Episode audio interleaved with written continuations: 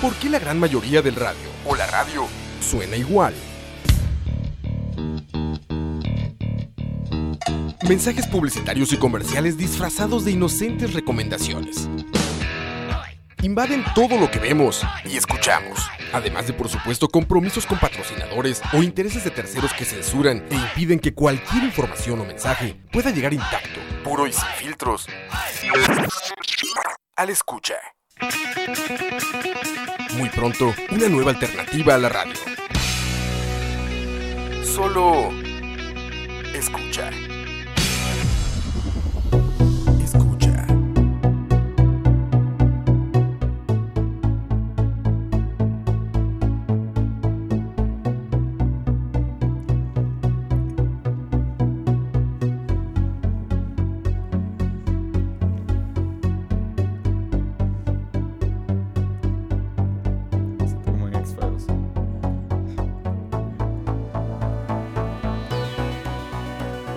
Estamos transmitiendo el 22 de mayo de 2018, cuando son las 5 de la tarde. Hace apenas unos días, exactamente cuatro días, eh, sucedió otro penoso acto de cobardía, se podría decir. Otros podrían llamarle de alguna enfermedad psicótica, sociópata. Pero hace cuatro días de nuevo, en la nación más poderosa de este momento del mundo, de este momento de la historia del ser humano, en la nación más poderosa de, de este planeta, los Estados Unidos, otro adolescente, aparentemente sin razones lógicas, que no me puedo imaginar ninguna manera lógica, ninguna justificación válida, volvió a recordar a los nor- norteamericanos que a pesar de todos sus esfuerzos de seguridad, que todos sus esfuerzos o supuestos esfuerzos por mantener la vida de sus ciudadanos, pues la frágil mente que ellos mismos han diseñado en su ciudadanía se vuelve a quebrar. Y un joven de adolescente, un joven adolescente decide tomar armas, entrar a su escuela y acabar con la vida de compañeros, maestros y gente que laboraba ahí. Estamos hablando de uno más de esos que llamados school shootings, de esas masacres de escuela. ¿Por qué quise ponerle en inglés al título? Porque es muy, muy norteamericano. Es un fenómeno que particularmente los Estados Unidos sufren y no han encontrado la manera de, reparar, de componer, de evitar siquiera. Esto fue en la escuela Santa Fe High School hace apenas cuatro días. Así es como iniciamos este programa. No es cómico esta vez, no. No es eh, simpático, no es halagador tener que tocar estos temas, pero, pero ahí están. Y la pregunta es, ¿estaremos lejos de que sea una situación global? De que nuestros países eh, sean víctimas de estas situaciones. Me encuentro aquí con Diego. ¿Cómo estás, Diego? Hola, Roa, pura vida, pura vida. No, di, aquí vamos a tocar un tema que la verdad está difícil, pero a la misma vez siento que es algo que se tiene que conversar, porque como decís vos, o sea, no sabemos si esto va a seguir creciendo. Sabemos que es algo muy de los Estados Unidos, pero uno nunca sabe para dónde pueden llegar este tipo de temas. Pues hasta este momento lo es. Y no es por, como decimos en México, echarle la sal o por desear el mal, pero si estos temas no se tratan y si estos temas eh, solamente se vuelven obviedades y cosas como con este clásico sentimiento de, de- le llaman de avestruz, meter la cabeza en hoyo y decir, no, no, aquí no pasa nada, aquí estoy bien. Eh, pero es un problema sumamente grave en los Estados Unidos y, y bueno, lo único que falta es un empujón para que sea un problema de muchos países y no solo de los Estados Unidos, ¿no? Sí, no, para nadie es un secreto que incluso el, el negocio de las armas es uno de los negocios más grandes del mundo. Estados Unidos siendo uno de los principales productores de armas del mundo. y en cualquier momento en países latinoamericanos donde vivimos situaciones de narcotráfico, de corrupción y demás, o sea, estamos hablando de que las armas tal vez no son tan accesibles en todo el mundo en diferentes países, pero a veces están hasta hasta el vecino puede tener un arma y uno nunca sabe. ¿Qué es exactamente lo que sucede en los Estados Unidos? Eh, la ley de posesión de armas que está, eh, digamos, eh, entendida dentro de la que le llaman la... El amendment. el- ajá, la famosa enmienda, eh, deja muy escuetos filtros para quien puede comprar, transportar, portar, etcétera, armas de altos calibres, incluso rifles de asalto que han sido como weapon of choice Sí. el arma eh, predilecta de estos adolescentes que, que- que- que tienen, eh, me imagino, yo, yo imagino, es un asunto psiquiátrico, es un, es un asunto mental lo que los lleva a hacer estas cosas, pero Estados Unidos tiene una ley tan abierta, tan, tan, tan permisiva de uso de armas, que pasa esto justamente que les contamos eh, en un principio y que no pasa poco, que tan solo en las 20 semanas que van de este año, de 2018, ha habido 18, 22, 22. perdón, 22 de estos casos. En 20 En semanas. 20 semanas. 22 tiroteos en escuelas. Más de uno por semana. Y solo estamos contando los de las escuelas. Sí, por supuesto, los, los llamamos school shootings, las masacres de, de- de escuela, ¿no? Eh, este último caso, Dimitrius Pagurtsis, Ursis. norteamericano, 17 años. adolescente, 17 años, eh, decide acabar con la vida de, de gente en la escuela y mata a 10 y dejó a y 10 deja a heridos. 10 más heridos. Eh, la, la lista e- es, sorprendente, la lista de, de lo que pasó este año. Simplemente, este 20 de enero, 22 de enero, 23 de enero, 31 de enero, 1 de febrero, 5 de febrero, 9 de febrero. Vaya, sería alargar mucho esto contárselos, pero imagínense, pasa en, en Carolina del Norte, en Texas, en Kentucky, en Filadelfia, en Los Ángeles, en Maryland, Nashville, Florida, Georgia, Mississippi, Virginia, Michigan, Alabama, New York, Missouri. E- Es una locura, es, es Solo este problema. año. Solamente este año, por supuesto. Sí, es, es sabemos como estábamos mencionando al principio, verdad, de que definitivamente en Estados Unidos existe este el amendment, the right to bear arms, ¿verdad? El derecho a portar un arma o este libre derecho que tenés. Sabes, sabemos que obviamente en todos los estados de los que conforman los Estados Unidos, todos tienen sus diferentes eh, Sí, sí, son maneras de regular y sus leyes de regular Sí. la, la portabilidad de armas. Pero aún así, a final de cuentas, eh, sobre todo estas regulaciones y demás, está la, la Constitución de los Estados Unidos y el Amendment y el Right to Bear Arms. Y que de, está provocando que esta oleada de, de, de shootings sucedan, como podemos ver, di, a través de todos estos estados, casi que todos los estados de Estados Unidos. Son, sí, son una. eh, o sea, son un número escandaloso de estados y de tiroteos y de muertos. Dejan decenas de muertos y heridos cada uno de estos ataques. Siempre son llevados a cabo por adolescentes que parecen eh, clonados, parecen replicados de un guion de alguna película violenta de Tarantino. ¿Sabes? Siempre es como. Como el adolescente retraído que no tiene amigos en la escuela, que está obsesionado con el uso de armas, que utiliza redes sociales para amenazar, para amedrentar, para... Pues es que básicamente...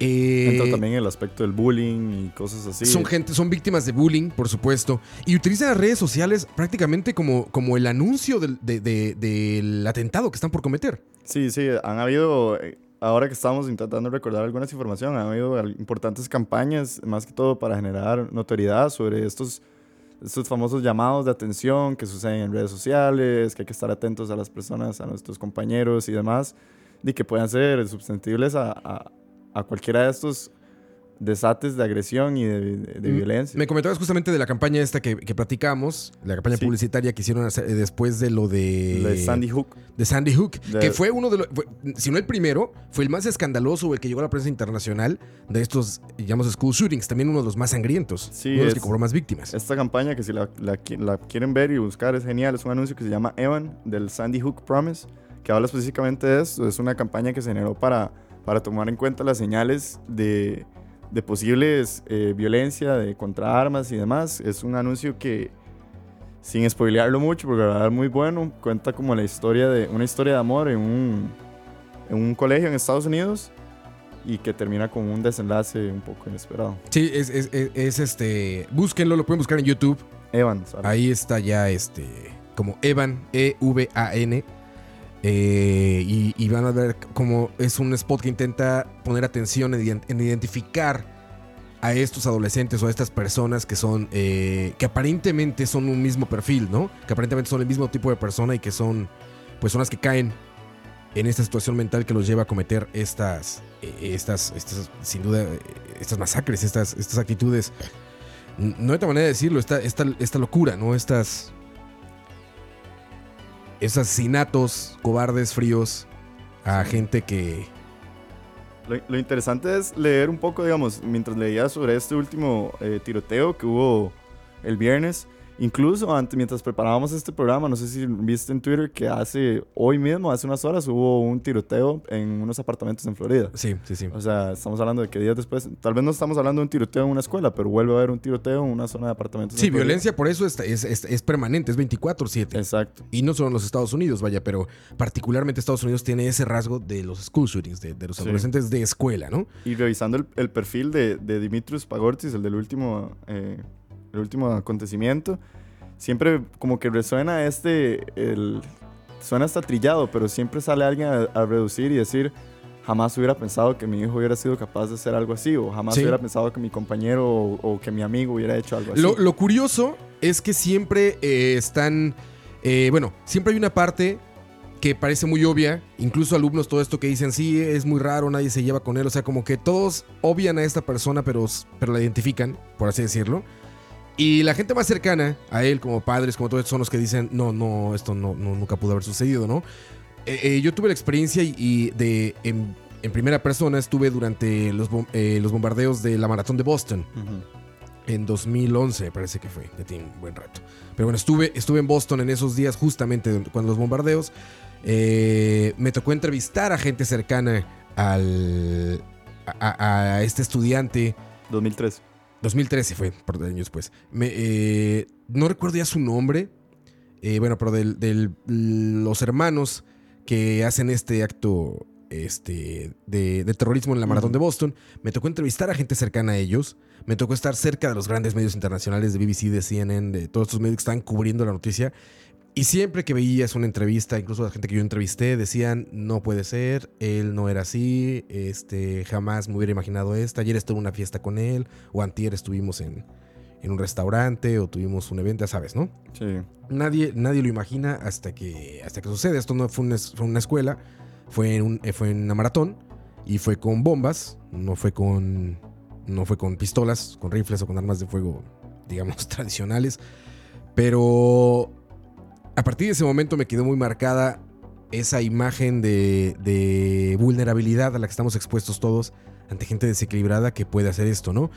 El principal problema, la facilidad para adquirir armas en los Estados El Unidos. acceso a las armas. Donald Trump se salió como siempre a través de Twitter, que parece que es su, su medio preferido para anunciar cosas importantes y para dar opiniones de este tipo, del presidente actual de los Estados Unidos. Y lo que sale a decir es, eh, desafortunadamente, eh, tengo que expresar esto con mucha tristeza y el corazón roto acerca del shooting que hubo en Santa Fe, en, en el High School de Santa Fe, en Texas.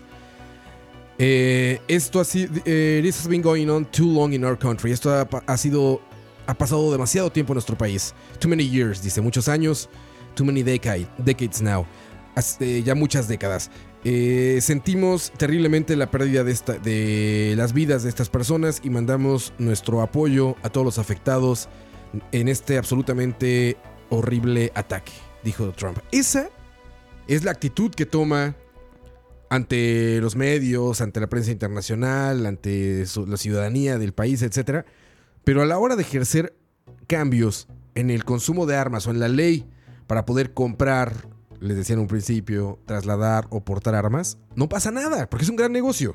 Claro. Entonces, simplemente, perdón, lo siento mucho, pero por supuesto que si tiene 18 años alguien puede ir y comprar un rifle de asalto y dos granadas y municiones, cientos y cientos de municiones, y no podemos hacer nada porque es el derecho de la gente.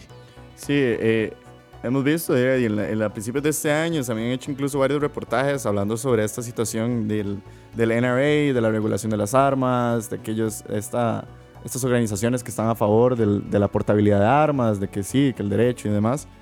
Hay como un, un ida y vuelta ¿verdad? entre el- aquellos que están a favor y aquellos que están en contra, definitivamente. Creo que es bastante claro que hay una mayoría que está en contra, pero aún así estos que existen a favor de la portabilidad de las armas tienen un gran poder económico en sus manos que es como Claro. el que más defienden a, a- a capa y a espada. Claro, Estados Unidos, eh, no solamente a través de la venta, sino también de la compra de armamento, hace eh, o genera miles de millones de dólares en profit como nación. Compra y venta de armamento de manera masiva. La importación de armas, exportación de armas. eh, es un país bélico por naturaleza. Así es como ha ejercido su poder eh, internacional, digamos, su, política intervencionista con los países del globo es a través de la fuerza y para eso necesitan muchas armas. Así es como la gente lo ha entendido y así es como la gente ha crecido dentro de ese país. Lilia Skinner es una sobreviviente de 16 años del shooting de Florida que hubo el 15 de febrero de este año. En ese shooting, Nicolás Cruz, de 19 años, mató a 17 personas y dejó a 14 más heridas en Parkland, Florida, en una escuela.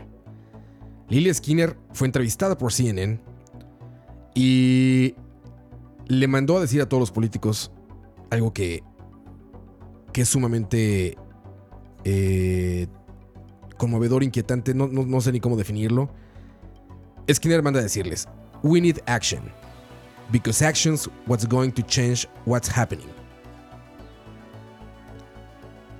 Es decir, necesitamos acción. Las acciones es lo que van a cambiar lo que está pasando. Dice, to our legislators and leaders, they shouldn't be offering prayers and words, because those means nothing. No queremos sus oraciones, sus rezos y sus palabras, porque eso no significa nada. Sí, eh, hemos visto eh, cuando revisábamos, estaba revisando los diferentes eh, llamados a atención que han hecho los diferentes presidentes de Estados Unidos, principalmente de los más recientes como Trump y como lo fue Obama, siempre durante todos sus, sus gobiernos, cuando salían a hablar y comentar sobre estos acontecimientos, lo primero que siempre decían era esto, eh, our prayers go to our, the families of hurt. Sí, siempre este oraciones". diálogo romántico, Eh, lo sentimos mucho. eh, exactamente. eh, vamos a rezar porque no vuelva a suceder. Y lo que menciona es, esa sobreviviente es completamente cierto. O sea, la- probablemente están, estamos cansados, están cansados de, de, de tanto acontecimiento, de tanto pedir y que a la misma vez no suceda nada. O sea, debe ser obstinante pensar que sigan sucediendo. O sea, que estamos hablando de 22 shootings en 20 semanas en, en 2018 y que Es un número así escandaloso. no sucedan cambios. O sea, no puede ser que el Congreso de los Estados Unidos no se dé cuenta de esas cosas. Y ahí es donde uno se tiene que poner a pensar en, en, en la cantidad de dinero que estamos hablando como para que no hayan cambios. Porque si se tratara de, de camisillos pequeños, de, de dólares, no, pues estamos hablando de, de Sí, de- demasiado dinero. De muchísimo, de muchísimo dinero y por eso es que no cambian las leyes y por eso es que el problema, eh, digamos en su raíz más simple, en su primera capa de lectura, es, es evidente. Y algo ¿Por tan- qué tienen acceso a ese tipo de armas de una manera tan simple? Sí. ¿Por qué?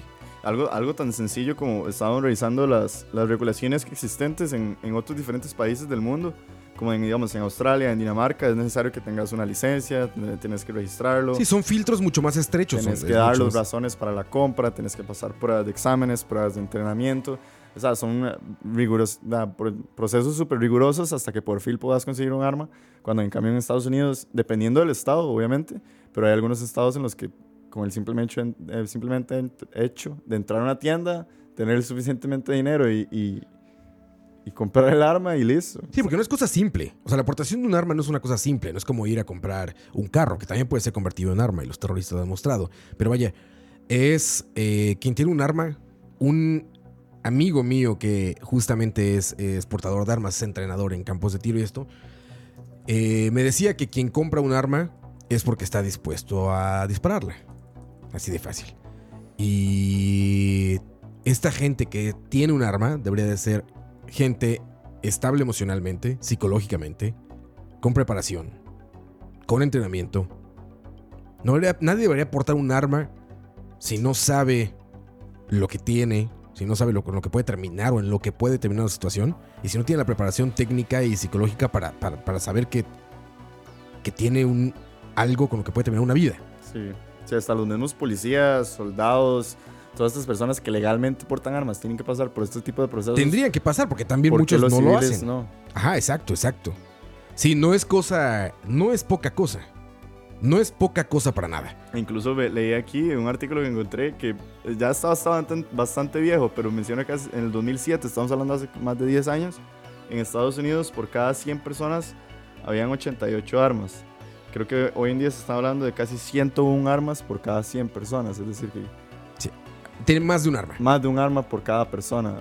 Y incluso en uno de los, de los ah, acontecimientos, ¿verdad? De estos shootings, un padre que resultó afectado por, un- por estos ah, accidentes de las armas, decía que lo que a él más le impactó fue pensar que uno de estos estudiantes que provocó el shooting tenía en su posesión 13 armas de fuego. O sea, tenía 13 pistolas listas para, para, para sus... Sí, regularmente son armamentos de película. Sí, Cuando ves cómo llegan, llegan con granadas en las bolsas, y llegan a activar las alarmas de, de fuego de las, de las escuelas para, para aglutinar a la gente, para juntarla en pasillos y tener más, más blancos a quien disparar. Eh, son, no es poca cosa, repito. No es algo simple, no se imaginen que 13 llegó ahí con una pistola así. un Y no son calibres 22 o cosas pequeñas que se usan para, quizá para caza eh, de aves pequeñas, ya saben todo esto. No, llegan con armamento militar o policíaco. Algo que está hecho para detener delincuentes o para acabar con la vida de personas, incluso con chalecos antibalas. Y así es con ese armamento con el que llegan adolescentes desde 7 años a abrir fuego en una escuela pública. Sí, el Pagorsis, el último del, del viernes, contaba con una shotgun y un re- revólver eh, calibre 38. E incluso algunos se mencionó en el reporte policial que incluso contaba con eh, bombas caseras que había armado con clavos y demás, que no- obviamente nunca logró detonarlas. Pero de que, hay el ac- de que existe el acceso, existe el acceso. Y eso es como también bastante preocupante. Ahí está. Más al acceso a la información que provoca Internet, También. para precisamente hacer eso, para armar, para hacer armas caseras, para hacer aparatos explosivos, etc. Eh, en Latinoamérica no es un tema común. Tenemos otros problemas, Iguales o peores, pero no es un tema común. Eh, adolescentes o alumnos de escuelas disparando contra sus compañeros. Sería muy alarmante, ¿no? Empezar a escuchar ese tipo de cosas. Y me imagino, o quisiera pensar que es porque no es tan fácil tener acceso a un arma. Gente desequilibrada lo hay en todos los países, en todos los idiomas, en todas las, en todas las naciones. Hay gente desequilibrada capaz de hacer esas cosas. Simplemente me imagino y sin ningún dato duro, me atrevo a decir que una de las posibilidades es que no tienen acceso a ese armamento. Que esa es una parte básica del problema o de la sí. problemática. definitivamente no tenemos el, el acceso con tanta facilidad, pero aún así, de, ilegalmente sabemos que en los mercados negros latinoamericanos, con todo el aspecto del narcotráfico, drogas y demás, de todas estas personas definitivamente están igual armadas hasta los dientes. Tal vez no tienen tanta presencia porque estamos hablando de, de algo mucho más ilegal, algo que es eh, perseguido por la, por la ley, por la policía y demás. Tal vez es mucho más presente y mucho más llamativo toda esta situación de los shootings en Estados Unidos porque estamos hablando de, de algo que hasta cierto punto es legal que se sale del control. Sí. O sea, e- es, es como hablar del, del consumo del alcohol y los accidentes de tránsito. En Estados Unidos estamos hablando de la legalidad de las armas y cómo la legal, esta misma legalidad de las armas se les está saliendo de control, se les ha venido saliendo de control por tantos años y aún así no, no hay regulación, aún así no hay llamados de atención. Vemos marchas todos los años de miles de personas en Estados Unidos combatiendo contra el gun violence, combatiendo contra el gun regulation y aún así no suceden los cambios. Sí, no, no, al contrario, empeoran. Les decía, 22 es la cifra de los oficializados school shootings, digamos. Porque como tú decías, hay otras balaceras que simplemente por no ser una escuela no se, no se tipifican como esto, como un school shooting. Pero solamente de adolescentes disparando en escuelas van 22 Eran 22. en este año. En el supuestamente país más poderoso del mundo. Y esto mismo, o sea, es- este tema es tan, tan de boca en boca, en, en- por lo menos en la cultura estadounidense, que hasta hace unas semanas, el, un, digo, como lo es Childish Gambino o A.K. Donald Glover, eh, un gran artista del hip hop de la época, de este momento, que está con, resurgiendo bastante, eh, sacó su última canción, This is America, que parte de los temas que él toca en esta canción de This is America es sobre esta misma mentalidad de la cultura estadounidense, de que él dice, o sea, somos tan cíclicos que sucede un shooting un viernes y el sábado se nos estaba casando el Royal Wedding o el domingo se estaba la Royal Wedding y ya todo el Sí, sí. mundo olvidó esto. Y, y lo pasa en la página tan rápidamente que se murieron 10 personas, 10 adolescentes y el domingo ya estamos pensando en otras cosas y hoy vuelve a haber otro shooting y en una semana se nos va a olvidar y vuelven a suceder shootings de que hasta la misma como que hasta la misma hasta el mismo estadounidense ya le resbala, o sea, pasan estas situaciones, se ha vuelto tan común Sí, lo normalizan. Que hasta artistas de este tipo lo mencionan como algo alarmante, o sea, es una cultura, es una, es una manera cíclica de, de, de ver algo tan violento y tan desastroso como algo tan común. Lo normalizan. Lo primero que viene después de todas estas cosas siempre es buscar culpables. Y no me refiero a la persona que, que disparó, que regularmente o terminan con su propia vida, es decir, se suicidan en la escena, o las agarran en infragante y no hay duda de quién fue. Con culpables me refiero a si son los, legislado- los legisladores o los gobernantes con sus leyes, si son los padres en la casa n- mal educando o no educando a sus hijos, o si es el más media. Si es el más media, si es el cine, la televisión, La música. la música, eh, los videojuegos. Y ese es otro tema que del que vamos a platicar unos minutos.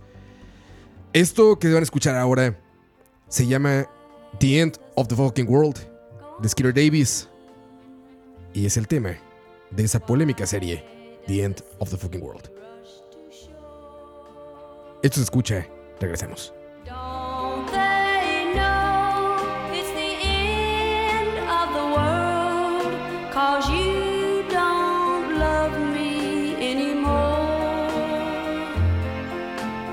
Why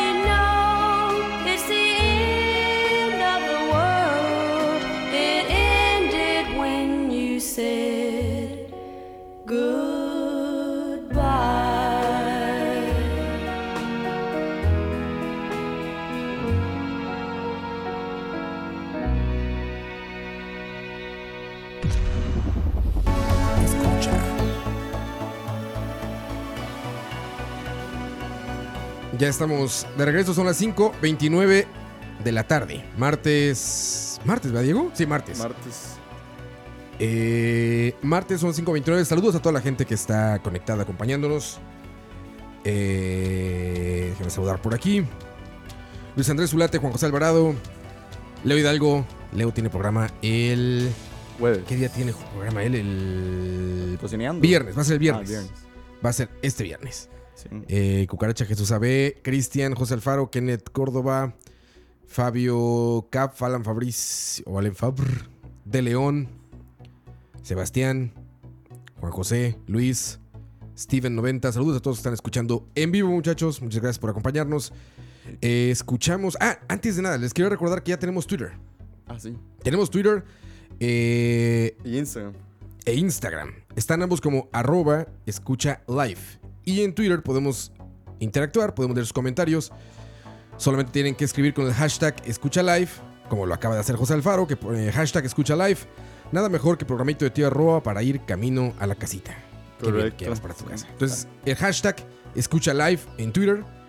Ahí podemos, eh, vamos a estar leyendo los comentarios. Y recuerden en Twitter también, arroba escucha live y en Instagram igual. Sí, aquí también le mando saludos a mis compas, Robert Leiva, Kevin Martínez y Daniel González que me están escuchando y a mis hermanos Felipe Julián y un primo mío Ale. Muchísimas gracias. Igual sí, sigan siguiéndonos ahí en Twitter, en Instagram, sigan aportando comentarios porque todo aquí lo podemos leer y, y, al final de cuentas es una conversación de todos. Saludos a tu hermano Julián. Lo vi en la agencia de publicidad ahí un día de estos. Eh, lo que escuchamos fue eh, lo que utilizaron como tema principal de la serie, en el score de la serie The End of the Fucking World. Eh, una serie de Netflix. Eh, me pareció magníficamente bien ejecutada. A mi parecer, una serie europea de capítulos cortos. Tengo que verla, no, no, no la he visto, pero sí me han contado que es... Sin spoilers, trata de la vida de dos adolescentes muy desubicados. Uno de ellos que quiere hacer, pues, algo parecido a lo que estamos hablando. Y otra chica menos afectada psicológicamente, pero que igual eh, no entiende el mundo ni entiende la sociedad. Y termina en una muy retorcida historia de amor. O empieza, más bien, en una muy retorcida historia de amor. Y no les voy a decir en qué termina.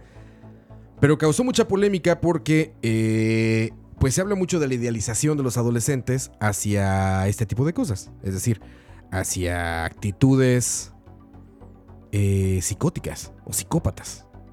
Como puede ser un, un atentado, ¿no? The End of the Fucking World es algo muy reciente, pero hay muchos casos de, de series o demás media, entretenimiento así.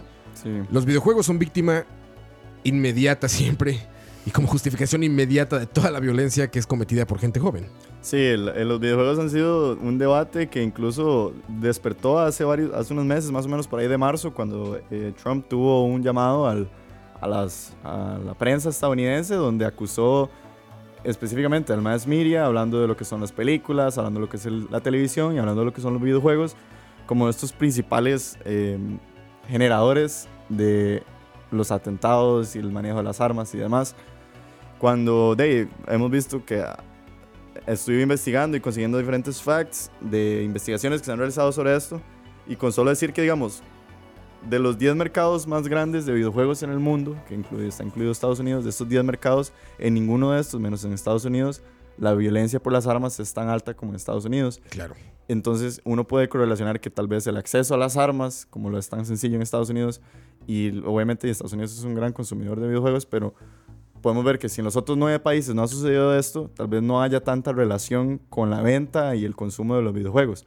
Aún así, sí se, se han hecho algunos estudios donde lo que sí se menciona es que no necesariamente es el videojuego en sí lo que te va a hacer agarrar un arma y hacer una de estas situaciones, pero si no es algo más eh, químico o, o más eh, emocional del ser humano, como lo es el manejo de la, del enojo y la agresividad, que di, es algo que está dentro de todos nosotros. Todos tenemos unas diferentes maneras de manejar nuestra agresividad y nuestro enojo, pero no necesariamente solo los videojuegos lo disparan. Eh, los videojuegos han sido víctima, eh, digo, desde siempre, porque también eh, la parte culpable, digamos, como esto, que yo también difiero un poco ahí, es que muchos están basados en violencia. Eh, venden o manejan su mercadotecnia a través de escenas gore, de escenas muy violentas como de pulp, ¿no? Sin embargo, el cine lo ha hecho también antes. Y por más. La literatura lo ha hecho por mucho más tiempo y no termina en actos así. Mucha gente de inmediato, de inmediato culpa a los videojuegos porque son vistos como juguetes. son para público infante, son para niños. Cuando no hay nada más equivocado que eso. Claro. El medio de los videojuegos es tal cual como el cine. Hay cine de adultos, hay cine de niños, hay cine de adolescentes, hay cine de todo. Bueno, los videojuegos son exactamente lo mismo. Todos tienen una Hay regulación. videojuegos para adultos, videojuegos para adolescentes, videojuegos para niños. Justamente, y esto es una coincidencia, hoy en La Nación, un gran amigo que es eh, Andrés Díaz, el cachorre, escribe un artículo que se llama GTA V, el juego que sedujo a la cultura popular. Lo pueden buscar en La Nación de hoy, está en la versión impresa y en la versión digital. ¿Por qué? Porque Grand Theft Auto, el famoso GTA, eh, un videojuego que se convirtió en- apenas el mes pasado en el producto de entretenimiento más redituable de la historia. Casi 2 billones de dólares, ¿cierto? Sí, exacto, 2 billones de dólares de ganancias. Hizo más que todo el cine en su historia, más que toda la, la música, más que lo que sea. Es el producto más exitoso, hablando de profit, hablando de ganancias, en la historia del entretenimiento. Y este videojuego justamente es un videojuego muy violento, eh, donde estás al mando de personas utilizando armas en una ciudad. En una ciudad. No te dice qué tienes que hacer, no te obliga a utilizarlas de manera éticamente o moralmente positiva o negativa, simplemente te da armas y te pone en una ciudad donde tú puedes ir tanto como para ir a atropellar y matar gente inocente, como para ir a atropellar y matar eh, ladrones. Eh, nosotros, como ya muchos saben, somos muy fans de los videojuegos. Yo soy muy fan de la compañía que hace esto que se llama Rockstar. Y sus juegos me gustan muchísimo. Sin embargo, me queda muy claro que la gente que conozco y que juega esto tiene el suficientemente tiene suficiente sentido común para darse cuenta que es eso, ficción, Es un juego. que es un juego. Así como ve- puedes ver Pulp Fiction o Inglorious Basterds si no sales a matar gente. O, a pel- o hasta algo más reciente, como lo son las películas de Star Wars, como lo O son las escuchar, películas de Avengers. o escuchar Metallica y no sales a, a cortar cabezas, ¿sabes? Eh, creo que es un tema de sentido común. Y eso es lo que realmente a- a la gente ha perdido. Es lo que la gente que comete estos actos atroces y cobardes perdió. Sí, El sentido común. definitivamente. Porque incluso eh, algunos estudios mencionan que el, el- a la hora de, de soltar estos sentimientos de agresividad y demás, como mencionaba anteriormente, han habido incluso hasta situaciones en Costa Rica y en todo el mundo, el deporte, el hacer ejercicio, en, en algunos deportes como lo son el fútbol, como lo puede ser hasta el fútbol americano, como lo puede ser el boxeo. A- ahí, dependiendo de la persona, a veces, como dicen, hay personas que son más mordidas que otras, hay personas que son más violentas que otras a la hora de jugar sí, y sí. demás, que de, terminan siendo actividades y donde uno desata como su, su agresividad y no sé qué, pero todo vuelve a, como decís vos, depende del sentido común de uno, de cómo lo controla o no. Por eso es que la gente dice, como los videojuegos son como un gran disparador de esta agresividad.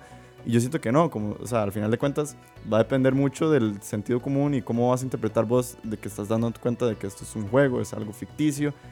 Y a la misma vez deberían entrar con mucho más rigor y mucho más poder las regulaciones a entender de que estos juegos, como decís vos, son para adultos. O sea, estamos hablando de que son para personas que ya tienen la noción y la capacidad de darse cuenta de, de entender de que lo que están viendo es algo que, que no debería transformarse en la realidad. Sí, en una mala formación, cualquier eh, cosa puede ser destructiva para un ser humano.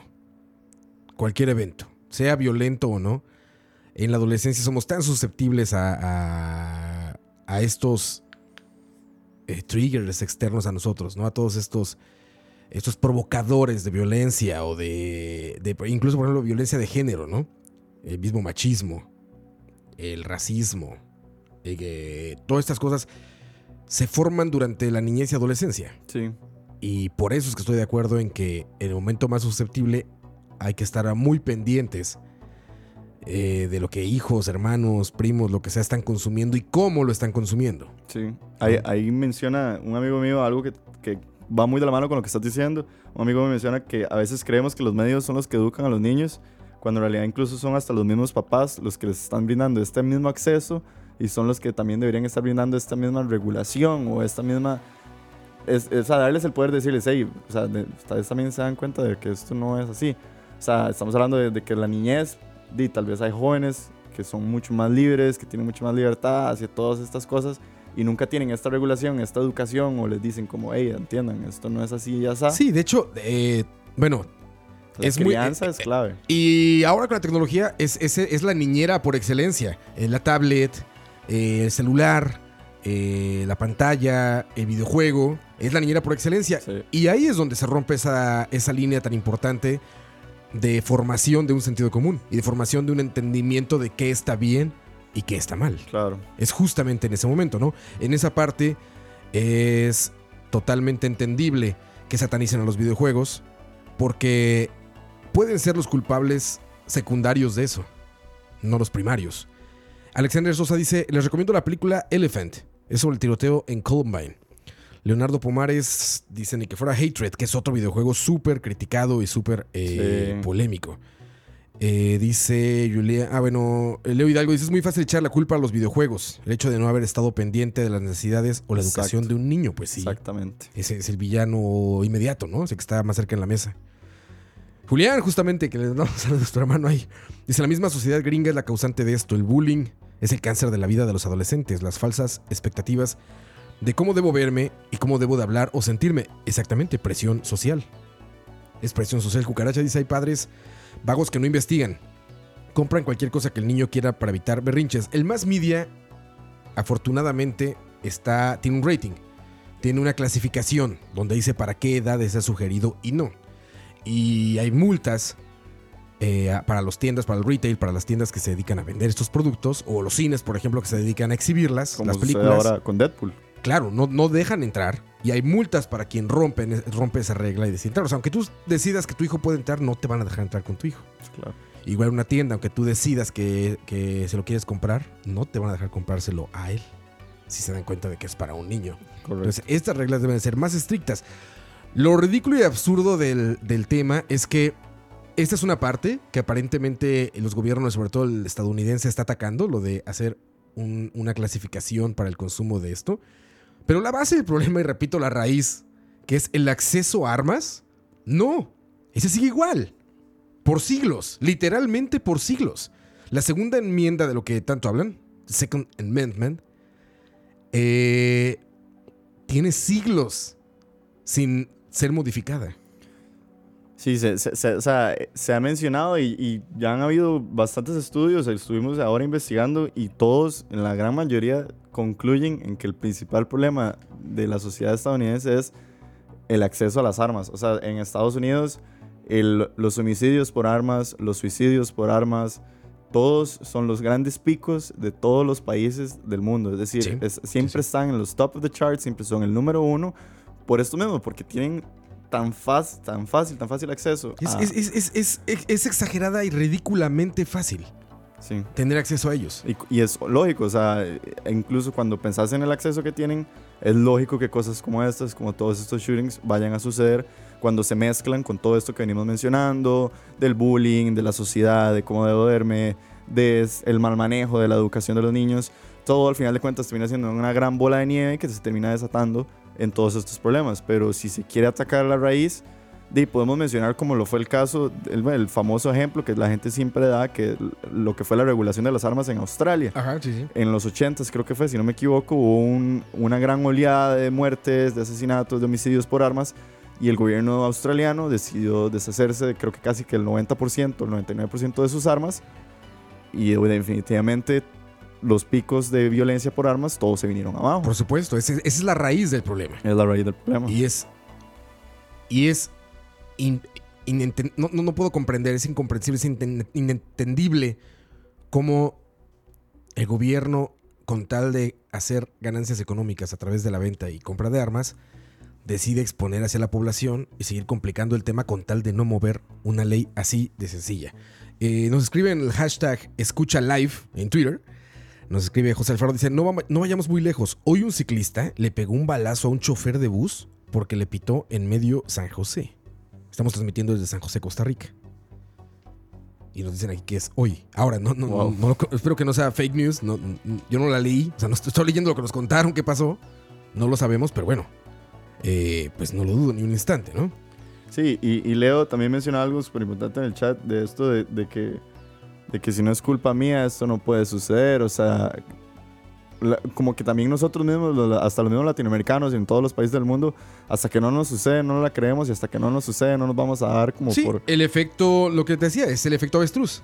Sí. Meter la cabeza en un hoyo y decir lo que no pasa aquí adentro no me está pasando a mí. Sí, no sea, me importa me Obviamente es muy fácil apuntar hacia Estados Unidos porque es, tienes el, el- es, Estados Unidos es entretenimiento, entretenimiento mundial. Pero creo que cabe destacar lo que dice Leo de que esto sucede en todo el mundo. En todo el mundo.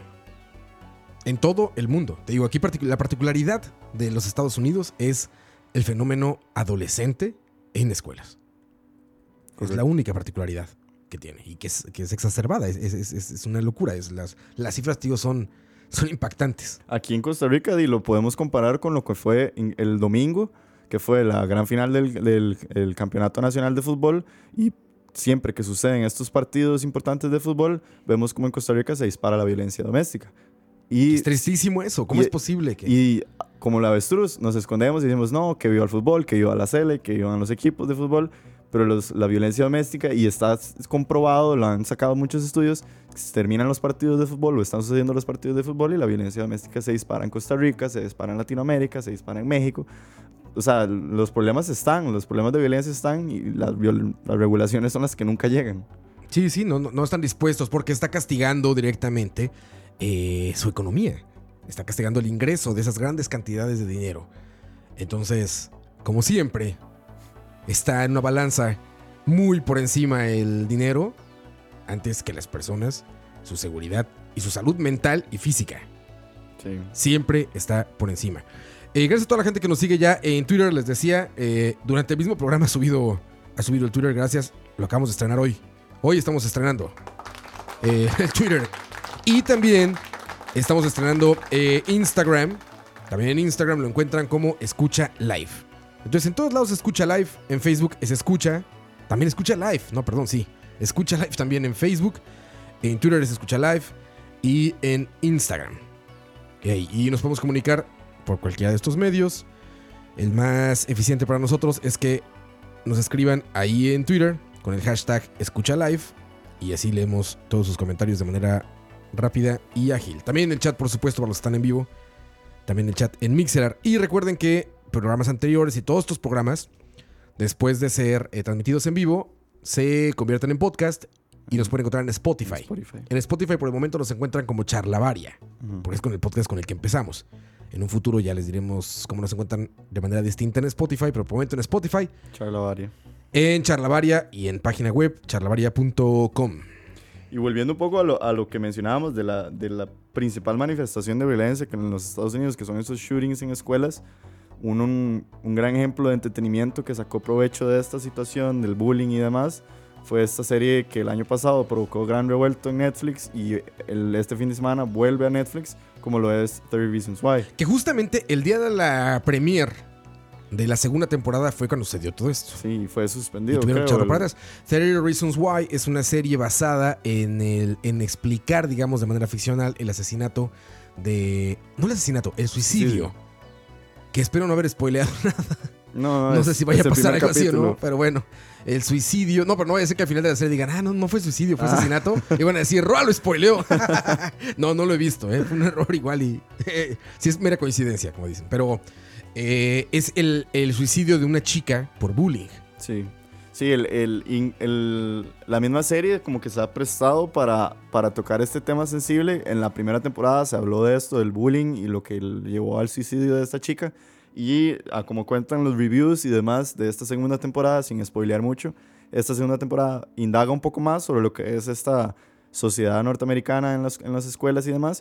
Y toca un poco lo que estamos hablando del aspecto de la accesibilidad a las armas, porque tengo entendido que en algún momento en la serie, en esta segunda temporada, hay algún, algún aspecto con las armas. Y, la- y- y los personajes están construidos alrededor de estos adolescentes. De esos, exactamente. eh, con un sinfín de problemas eh, familiares, psicológicos, sociales, etcétera.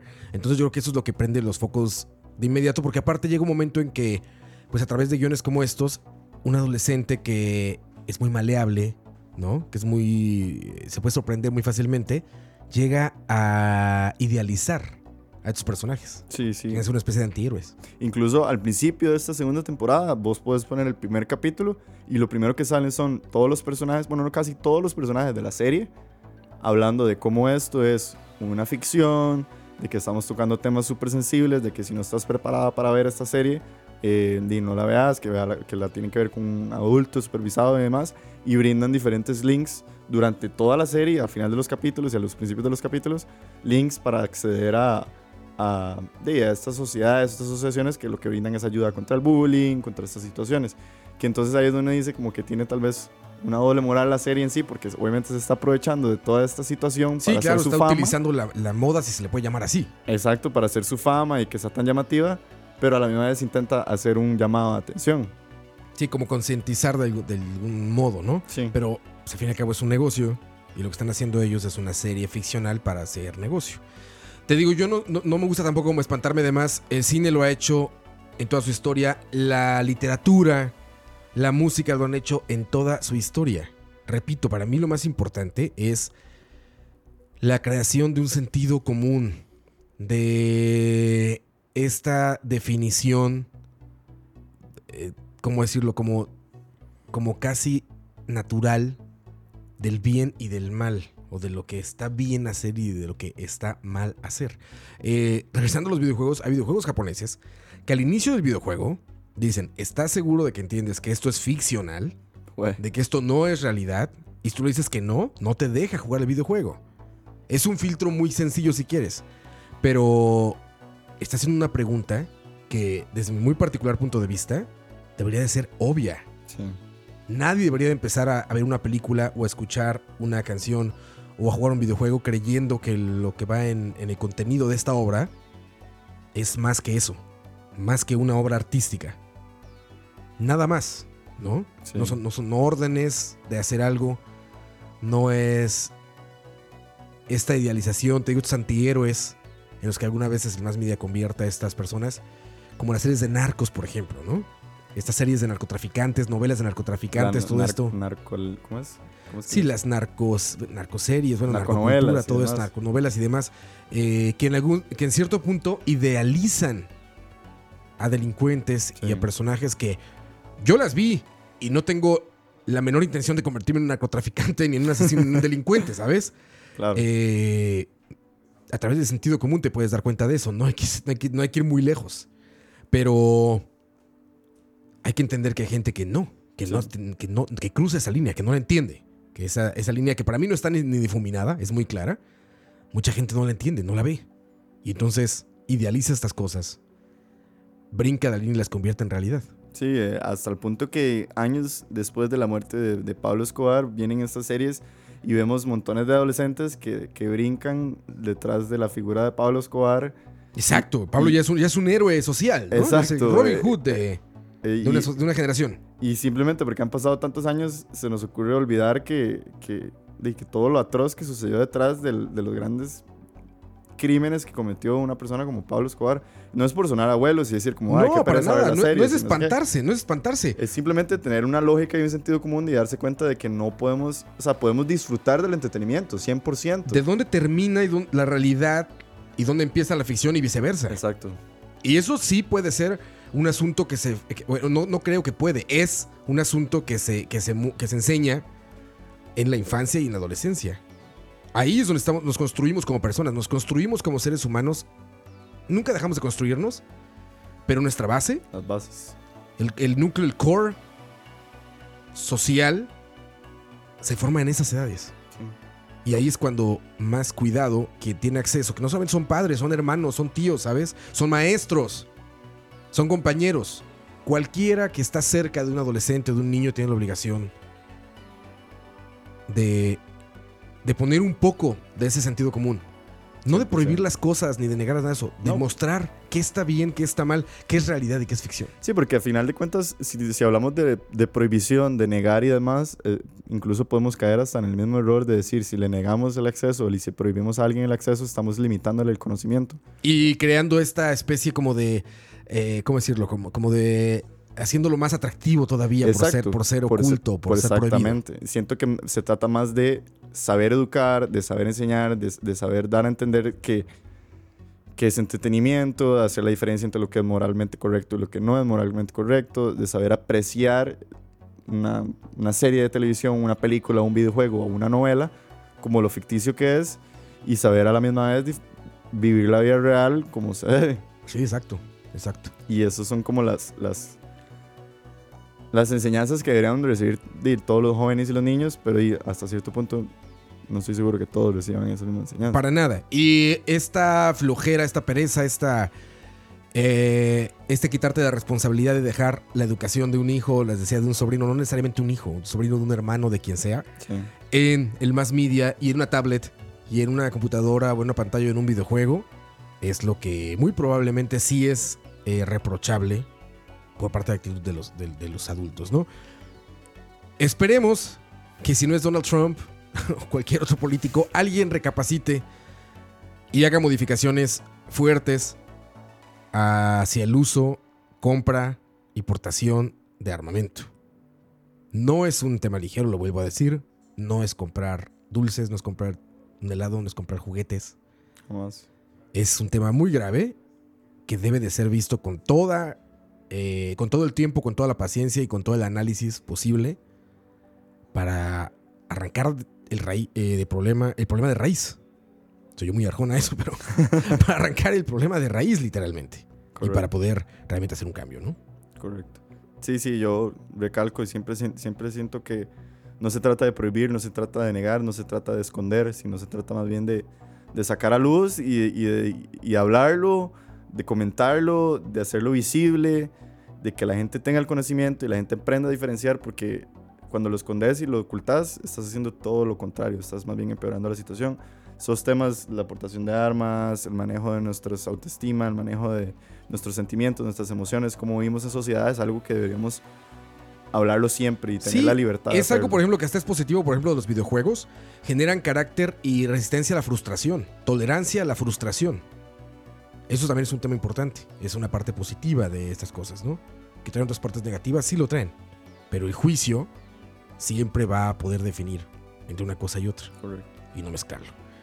Temas de salud y demás. Me gustaría mucho, vamos a entrar en, otra, en otro programa, quizá invitar a alguien eh, del área de la salud. Psiquiatras, psicólogos, médicos, doctores, que puedan explicar también eh, cómo un daño eh, pues de salud, como una enfermedad mental, puede llevar a la gente a cometer estos actos tan atroces, ¿no? Sí. Pero bueno, hoy tocó programa serio, muchachos, porque el tema no permitía estar bromeando con esto, pero ya saben que esto no siempre es así.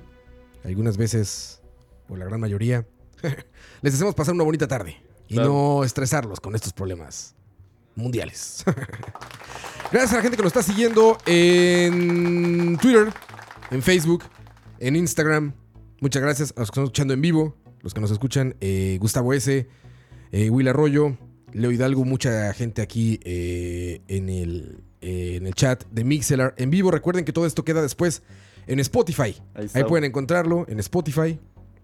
Eh, ¿Qué decías, Diego? Ah, no, que ahí está mi hermano Julián. Julián, saludos también. Por supuesto, Julián. Aquí está, dice, hablar, hablar, hablar, hablar, hablar y hablar. Comunicación, decir, estoy triste, me siento así. Esto es importante a la hora de detectar tendencias violentas, por supuesto. El romper ese, ese estigma de que ser eh, débil emocionalmente te hace, te hace una persona hace débil. menos. O te hace menos, exactamente. Nos vamos, muchachos. Son las 5.58, pero no se acaba la programación porque ahorita, ya inmediatamente terminando esto, viene Malas Decisiones, el programa de política. Qué serie se puso esta tarde, oye. De esta política. el programa de política con Moiso y Ching. Correcto. Ya en un par de minutos más, a quien escucha y te les recuerdo también en Spotify. eh, queda un par de días después. Queda este ya ahí hosteado como podcast. Y después, terminando Malas Decisiones, A las 7. a las 7 viene Alex Sosa con eh, su programa Detrás del Audio, donde habla de score y música del cine y de la televisión. Y el tema de hoy es Transpoiting, esta gran película de Danny, Danny Boyle. Boyle. También una película que retrata una problemática social Sí, grave El consumo de drogas. y real, ¿eh? Claro. Y muy real, muy No, real. del- Un martes muy serio en escucha. muy serio. Pero creo que ellos lo van a tomar un poco más relax. Para que, bueno, es martes, hoy se puede deprimir un poco, mañana miércoles los ponemos felices de nuevo. Exacto. Eh, y el viernes, por esta ocasión, el viernes va a haber el de videojuegos BCP y va a haber charlavaria. Ese sí no tiene nada de serio nunca. Ese no. Vienen muchas sorpresas, muchachos. Créanme, muchas sorpresas, algunos regalos, incluso algunos eventos. Viene el lanzamiento oficial de la plataforma Escucha. Nuevos programas que todavía no les voy a platicar, pero va a haber nuevos programas también en la plataforma. Entonces, muy atentos y a seguirlo, muchachos. Nos vemos, Diego. Despídete. Nos vemos, muchísimas gracias Oscar y saludos a todos, a mis hermanos, a mis amigos que estaban escuchando y a los demás de, las diferentes plataformas. Acuérdense de seguirnos en Instagram, en Twitter y seguir comentando y seguir escuchando y participando de todo eso. Muchísimas gracias y que pasen una buena noche. Así es, y los dejamos eh, con... Es más, no quiero cambiar el mood de esto. Sé que puede ser un poco eh, depresivo. Una tarde lluviosa con esto, pero... Bueno, vamos a dejarlos con Marvin Gaye. No es tan triste, no es tan feliz, pero el tema tiene mucho que ver. What's Going On? Se llama esto. Esto se escucha. Yo soy Oscar Roa. Nos vemos en la próxima. Chao.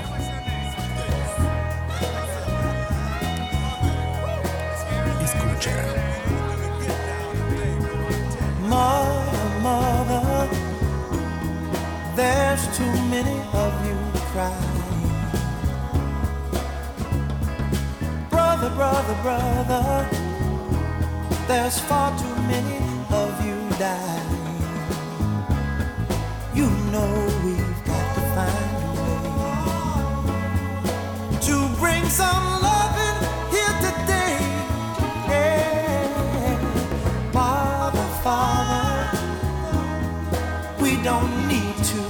escalate.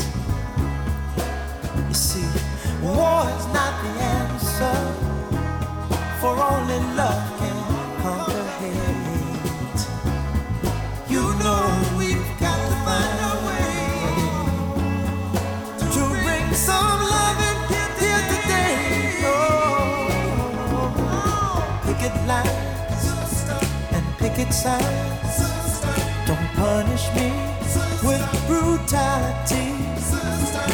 Talk to me so you can see oh, what's going on.